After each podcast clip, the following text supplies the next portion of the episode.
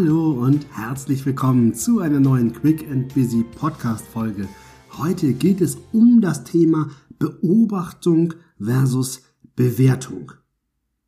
In Kommunikationstraining setze ich folgende Übung ein. Ich nehme mir einen Teilnehmer raus und sage, komm, wir gehen vor die Tür, kriegst von mir einen Geheimauftrag.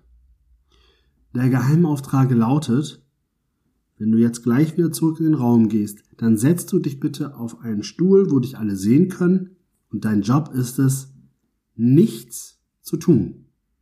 Gar nichts. Egal, was die anderen sagen, mache bitte nichts. Und dann gehe ich in die Gruppe und frage, was seht ihr? Was glaubst du, sind die Antworten? Ich sag es dir. Die meisten sagen, oh, ja, da ist jemand gelangweilt, schüchtern, verängstigt, müde, genervt, nicht ernst bleiben und, und, und. Es kommt ganz, ganz viel. Und das, was ich mit dieser Übung zum einen einmal beweise, ist das Postulat aus der Kommunikation. Man kann nicht nicht kommunizieren. Von Watzlawick habt ihr wahrscheinlich schon mal gehört. Also es ist nicht möglich, nichts zu tun. Aber das andere Spannende ist, dass die Antworten, die ich gerade genannt habe, alle Bewertungen sind, Interpretationen von dem, was die Teilnehmer gesehen haben. Also das heißt, sie haben gar nicht berichtet, was sie tatsächlich sehen, sondern sie haben sofort interpretiert.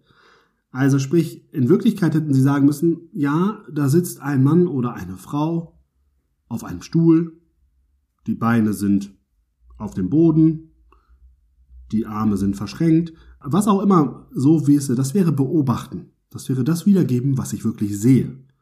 Aber wir neigen dazu, uns gar nicht auf das zu konzentrieren, was ich sehe, sondern das, was wir sehen wollen. Also sprich, wir gehen in die Bewertung, in die Interpretation.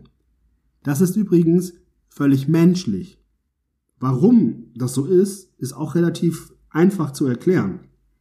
Denn das hat so ein bisschen was mit unserer Vergangenheit zu tun. Ihr wisst, vor ein paar Tagen, als die Säbelzahntiger durch eure Stadt gelaufen sind und du hinter jeder Hecke, hinter jedem Gebüsch Gefahr vermuten musstest, war es wirklich sehr, sehr wichtig, dass wir in Bruchteilen von Sekunden Entscheidungen treffen. Nämlich Entscheidungen zu treffen, Gefahr, keine Gefahr. Und dann hatte ich mehrere Optionen. Vielleicht kennt ihr die Optionen, die wir dann hatten. Wir hatten die Option Flucht, also schnell weglaufen, beide Beine in die Hand, so schnell weg, wie es nur geht. Wir hatten die Option Angriff, das heißt, alles klar, ich stelle mich dem Säbelzahntiger und ich kämpfe. Und die dritte Option, die wir hatten, war sich totstellen. Also das heißt, ne, Arme und Beine in die Luft so tun, als wäre nichts da. Also ne, das waren die drei Optionen. Und deswegen sind wir schnell in die Lage versetzt worden, dass wir eine Bewertung abgeben müssen, dass wir interpretieren müssen. Jetzt mal Hand aufs Herz. Heute haben wir eigentlich nicht mehr so viel Säbelzahntiger in den Städten, also zumindest hier in Hamburg sind mir noch nicht so viel begegnet. Und daher ist es die Frage, ob es dann wirklich sinnvoll ist, immer so schnell in die Bewertung zu gehen, weil wir neigen dazu wirklich, wir sehen etwas, innerhalb von Bruchteilen von Sekunden bewerten wir die Situation und dann packen wir sofort den Menschen, den wir da sehen, in eine Schublade, machen die Schublade zu, schließen die Schublade noch ab und den Schlüssel schmeißen wir in die Alster oder ins Hafenbecken. Das ist natürlich schade, weil es kann ja durchaus sein, dass wenn du jemanden siehst, der vielleicht am Montagmorgen sehr müde aussieht, dass der aber vielleicht gar nicht müde ist, sondern einfach nur konzentriert. Mir wurde zum Beispiel immer früher gesagt von meinen Mitarbeitern, dass ich immer so böse aussehe, aber ehrlich gesagt war ich nicht böse. Oder zumindest nicht immer.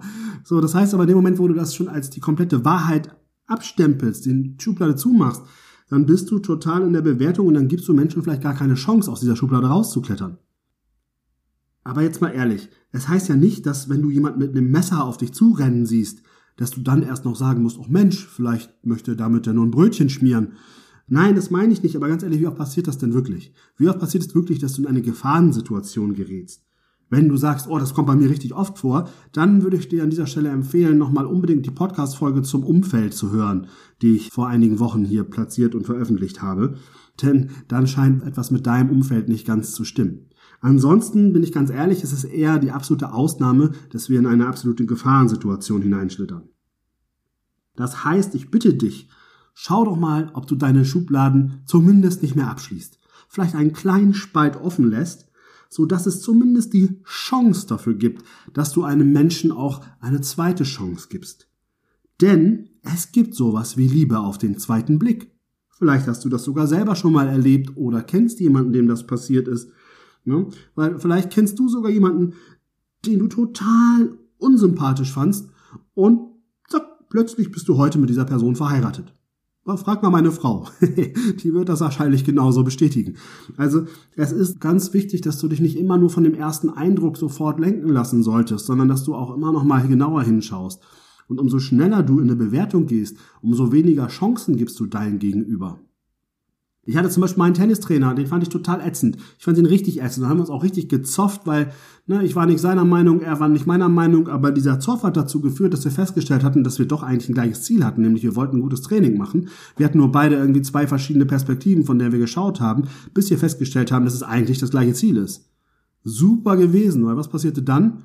Dann haben wir das nämlich geklärt für uns und seitdem waren wir richtig gut miteinander und es war das beste Training, was ich hatte. Auch hier, ich habe ihm zumindest die Chance gegeben, dass wir das nochmal klären konnten. Und das ist viel wert, weil darüber kannst du natürlich hinterfragen, ist das, was du da gerade siehst, auch wirklich Realität? Oder ist das nur in deiner Einbildung, in deinem Kopf so? Also, für eine schnelle Bewertung spricht ganz klar, dass du Gefahrensituationen aus dem Weg gehen musst oder aber auch wenn du ganz schnelle Entscheidungen treffen musst, dann ist es natürlich klar, dass das Bewertungsthema für dich relevant ist. Dagegen spricht aber auf jeden Fall, dass es immer sein kann, dass du etwas übersiehst. Wenn du zu schnell in die Bewertung gehst, dann übersiehst du vielleicht einen wesentlichen Punkt. Vielleicht übersiehst du deine zweite Liebe, den neuen Kumpel, die neue Kollegin, der neue Chef, der es vielleicht doch verdient hat, da nochmal genauer hinzuschauen. Du vergibst vor allen Dingen auch die Chance, einfach nur zu sehen. Das heißt, erkenne bitte, wann du beobachtest und wann du in die Bewertung gehst, weil über das Bewusstsein wird es dir ein leichtes sein, zukünftig dir selber die Frage zu stellen, möchte ich hier in eine schnelle Bewertung gehen oder möchte ich das ganz bewusst noch nicht? Und schon bist du wieder dabei, an deinem beruflichen und persönlichen Erfolg zu arbeiten und da eine Trennschärfe hinzubekommen, die es dir bis eben noch nicht möglich war. Das war's dann auch schon für heute. Ich hoffe, die Folge hat dir gefallen. Nächste Woche geht es um das Thema Selbstwert. Ich freue mich darauf. Bis dahin, dir eine gute Zeit. Alles Liebe, dein René.